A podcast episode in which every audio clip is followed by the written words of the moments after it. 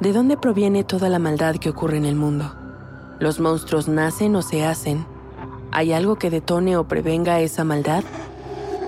Soy Jessica Borja y te invito a escuchar Los monstruos no viven bajo tu cama, un podcast presentado por el programa Sound Up que investiga el origen de la violencia en mi país, tomando como punto de partida tres casos paradigmáticos que estremecieron a México en los últimos años. Escúchalo gratis en Spotify.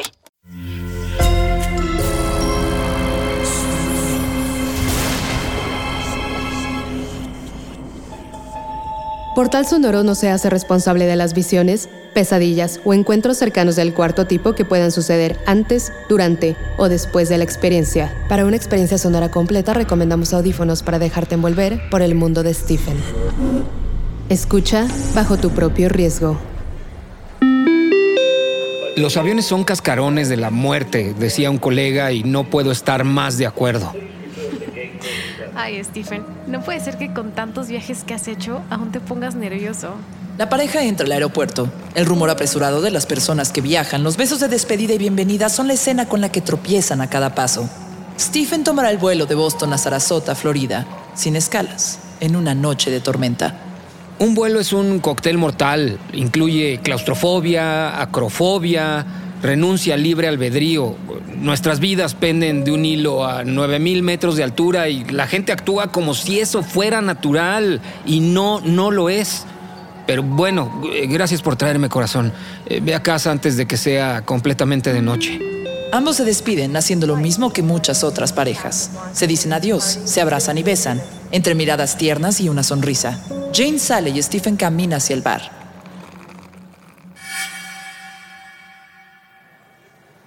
Se sienta en la barra frente a un mantelito de papel que lleva impreso el menú. Mientras espera su cerveza y la hamburguesa con queso que no debería de comer, piensa. Los aeropuertos son zoológicos cuyos animales han escapado y corren sin control. Aquí todo lo que nos hace humanos brilla por su ausencia. Stephen observa a la gente correr de un lado a otro, arrastrando maletas, llevando carriolas, cargando bolsas con miedo a perder sus vuelos, empujando gente, chocando unos con otros sin pedir disculpas. Los vuelos se retrasan y se cancelan, los equipajes se arrojan como sacos de papas. Hola, eres Stephen, ¿verdad? El hombre que se sienta a su lado en la barra lo saca de sus pensamientos. Stephen ve a un hombre de traje y corbata, sonriente y perfectamente peinado. Sí, soy yo. Me alegro de encontrarte. ¿Nervioso por tu vuelo? Algo. Volar no es natural, ¿sabes? Entiendo las teorías de la física y todas las estadísticas de seguridad, pero eso no ayuda. Mi problema viene del deseo de controlar todo.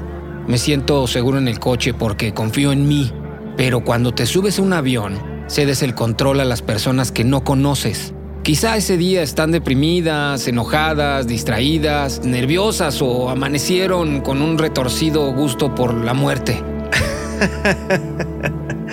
Eso no pasa, Stephen. Quiero decir que normalmente no sucede. ¿Alguna vez leíste el estudio sobre accidentes de trenes y aviones? Mm, no, no que yo recuerde. Un sociólogo revisó las estadísticas de unos 50 accidentes de avión y unos 200 de trenes. Introdujo la información en una computadora con tres factores, las personas que murieron en el accidente y la capacidad del vehículo agregó los datos relativos a un número igual de aviones y trenes que no sufrieron accidentes. Eh, eh, ok, lo sigo, pero ¿a dónde quiere llegar con esto? Lo que encontró fue muy simple, pero demoledor. Los trenes y aviones que van llenos rara vez se estrellan. Cuando se estrellan, viajan con el 61% de ocupación de pasajeros. Cuando hacen el trayecto sin problemas, el porcentaje es del 76%. Esa desviación es significativa, ¿no crees, Stephen? Lo que yo sé es que las estadísticas muestran que los primeros tres minutos después del despegue y los ocho minutos antes del aterrizaje es donde ocurren el 80% de los accidentes de aviones. Nada que ver con cuántos pasajeros van a bordo. Eso es cierto, pero el estudio concluyó que la gente sabe qué aviones y trenes van a estrellarse y sin comprenderlo están prediciendo el futuro. Eh, eh, ¿Cómo es eso? Que hubo 30 personas con dolores de estómago de cabeza o cualquier sensación en el cuerpo que los hizo no subirse a esos trenes o aviones, porque en su interior sentían que algo iba a salir mal. Eso es absurdo e imposible. Te cuento un caso. Un jet se estrelló en el aeropuerto de Dulles. Obviamente no hubo sobrevivientes. Semanas después llamé a la aerolínea. Dije que era reportero y pregunté si podrían decirme cuántas personas no viajaron en el vuelo. La respuesta, 31 personas no subieron. Es curioso, ¿no te parece? Siempre buscamos correlaciones en cosas que no la tienen. Cuando no las encontramos, acudimos a lo sobrenatural. Usted habla de predicciones, pero son casualidades en realidad. Stephen pide otra cerveza. Thompson hace lo mismo. El bar se llena y se vacía conforme las bocinas van anunciando vuelos que llegan y vuelos a punto de despegar. A ambos les falta aún un par de horas de espera. Señor Thompson, yo ya tengo una relación sana con los aviones basada en mi experiencia. Durante años volé una avioneta Lear 35.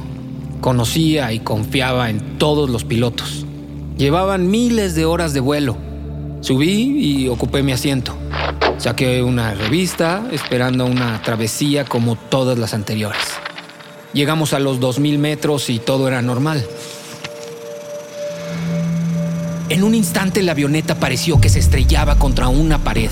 De inmediato pensé que habíamos chocado en pleno vuelo y que íbamos a morir. Todo se salió de control. La cocineta se abrió y cayeron las botellas, los sándwiches, las tartas y las comidas de microondas. Las cobijas de los asientos volaron por el aire, las mascarillas de oxígeno se convirtieron en pequeños columpios enloquecidos. La avioneta se inclinó cada vez más y después se puso completamente de cabeza.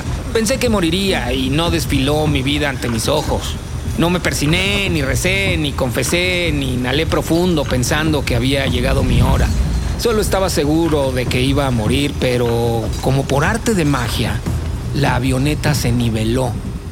Desde la cabina de mando gritaron. ¡Stephen! ¿Todo bien por allá atrás? Contesté que sí, mientras miraba el desastre en el pasillo que incluía la comida, los cojines, las máscaras de oxígeno y toda mi paz mental. Cuando aterrizamos con una tranquilidad asombrosa, les pregunté, ¿qué pasó ahí arriba? Estuvimos a punto de chocar con un Delta 747. Nos atraparon sus gases de escape y eso hizo que la avioneta pareciera una hoja en medio de un huracán.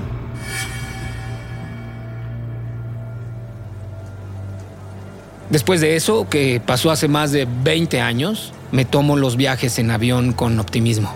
Sé que los pilotos saben lo que tienen que hacer cuando deben hacerlo. Es una gran historia, Stephen. ¿Sentiste miedo? No el miedo que uno pensaría que sentiría en esos casos, no, la verdad. Qué lástima. Stephen frunce el ceño y se controla para no escupir la cerveza mientras los viajantes ocupan y desocupan las mesas. Lástima. ¿Por qué? ¿Me imaginaba llorando como una Magdalena? No, por supuesto que no. Digo lástima porque entonces no eres la persona indicada. Eh, ¿Indicada para qué?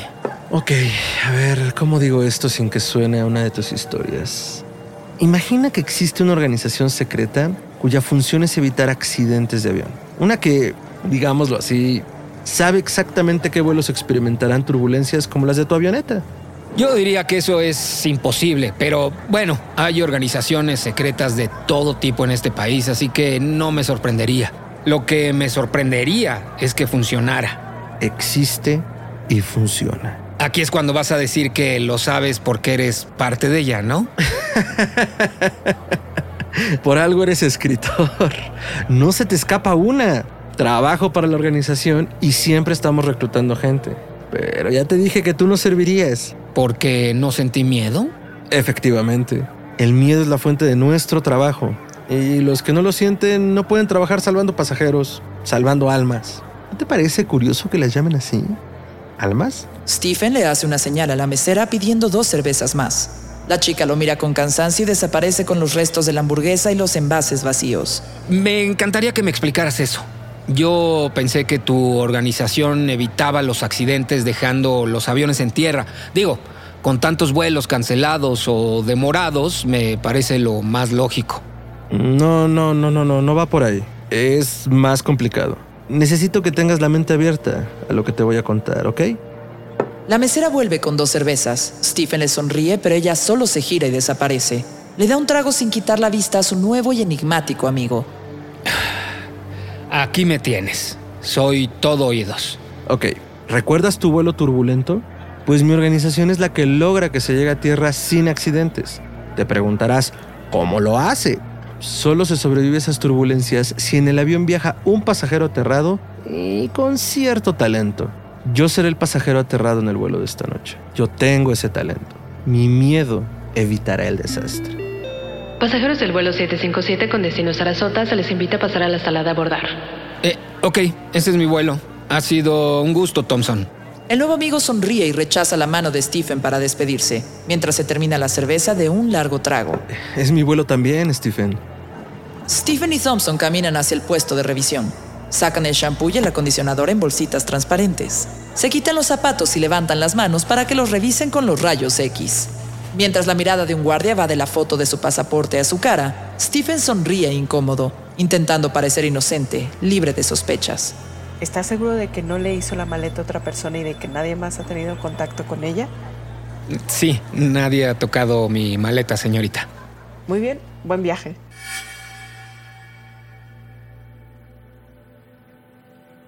Stephen y Thompson hacen fila para entrar al cascarón de la muerte. Dixon suda a mares. Su pulso es errático y tiene la mirada nublada. Llegan a sus asientos en la misma fila. Stephen acomoda su bolso de mano en el compartimiento superior. La gente pasa a su lado y en sus rostros se lee el entusiasmo que produce volar, excepto en el de Thompson, que se ajusta el cinturón de seguridad y espera como quien espera el huracán. Una mujer con cara de bibliotecaria se sienta en el lugar del pasillo, en el centro Thompson y en la ventanilla Stephen.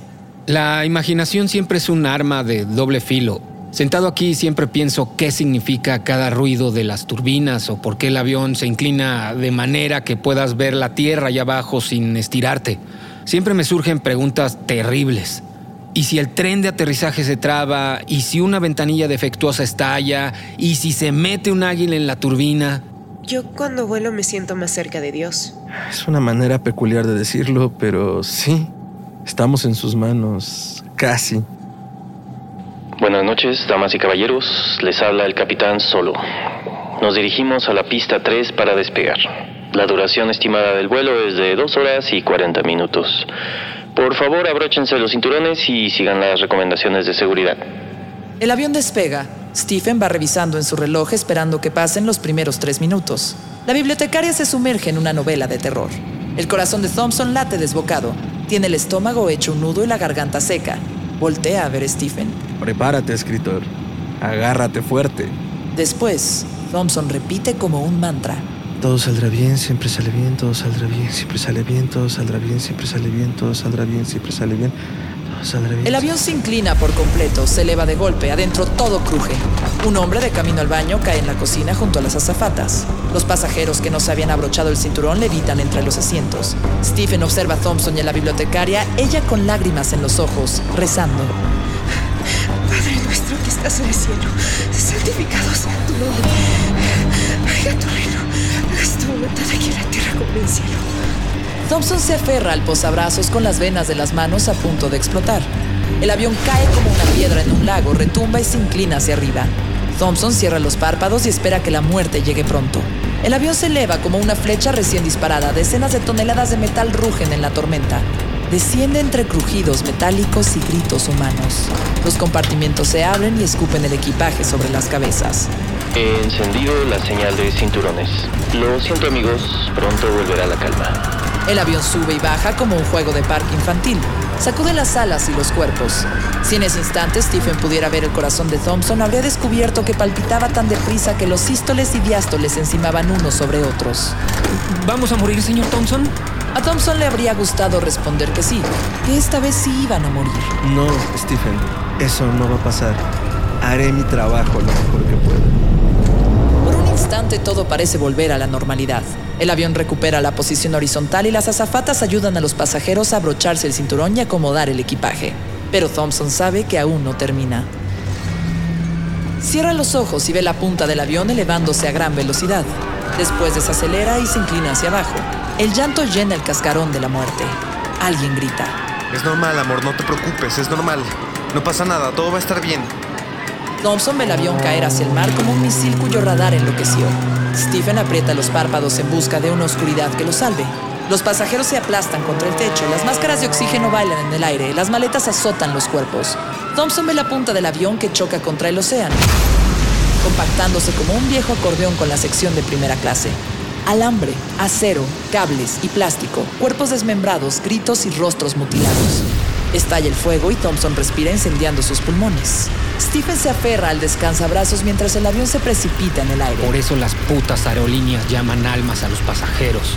Stephen abre los ojos para mirar a Thompson, que parece estar tragando piedras, devorando demonios, absorbiendo el miedo, convirtiéndolo en esperanza, transformando los gritos en salvación, haciendo de las lágrimas una salida de emergencia para todas esas almas. Thompson llora y voltea a ver a Stephen, con algo que parece una sonrisa. Eso es todo. Este es mi trabajo.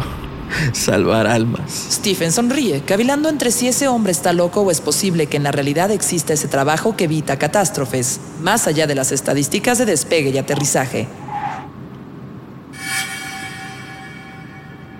Este episodio está inspirado en el relato Experto en Turbulencias, publicado en el libro de relatos por los aires en 2018 y en un fragmento de su introducción escrita por Stephen King, además de un fragmento de Apocalipsis publicado en 1978.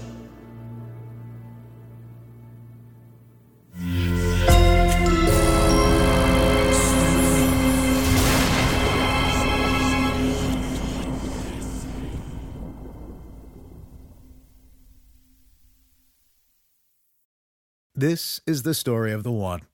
As a maintenance engineer, he hears things differently. To the untrained ear, everything on his shop floor might sound fine, but he can hear gears grinding or a belt slipping. So he steps in to fix the problem at hand before it gets out of hand. And he knows Granger's got the right product he needs to get the job done, which is music to his ears. Call, clickgranger.com, or just stop by. Granger, for the ones who get it done. ¿De dónde proviene toda la maldad que ocurre en el mundo? ¿Los monstruos nacen o se hacen? ¿Hay algo que detone o prevenga esa maldad? Soy Jessica Borja y te invito a escuchar Los monstruos no viven bajo tu cama, un podcast presentado por el programa Sound Up que investiga el origen de la violencia en mi país, tomando como punto de partida tres casos paradigmáticos que estremecieron a México en los últimos años. Escúchalo gratis en Spotify. Sé bienvenido a Tristan Terror, mi podcast donde comparto múltiples vivencias paranormales que mi propia audiencia me manda. Relatos sobre brujas, sectas, fenómenos extraños en distintos lugares conocidos de México. Adéntrate para que conozcas los relatos más aterradores de México. Y así esta noche, te aseguro tendrás dulces pesadillas. Escucha Tristan Terror en cualquier plataforma de podcast.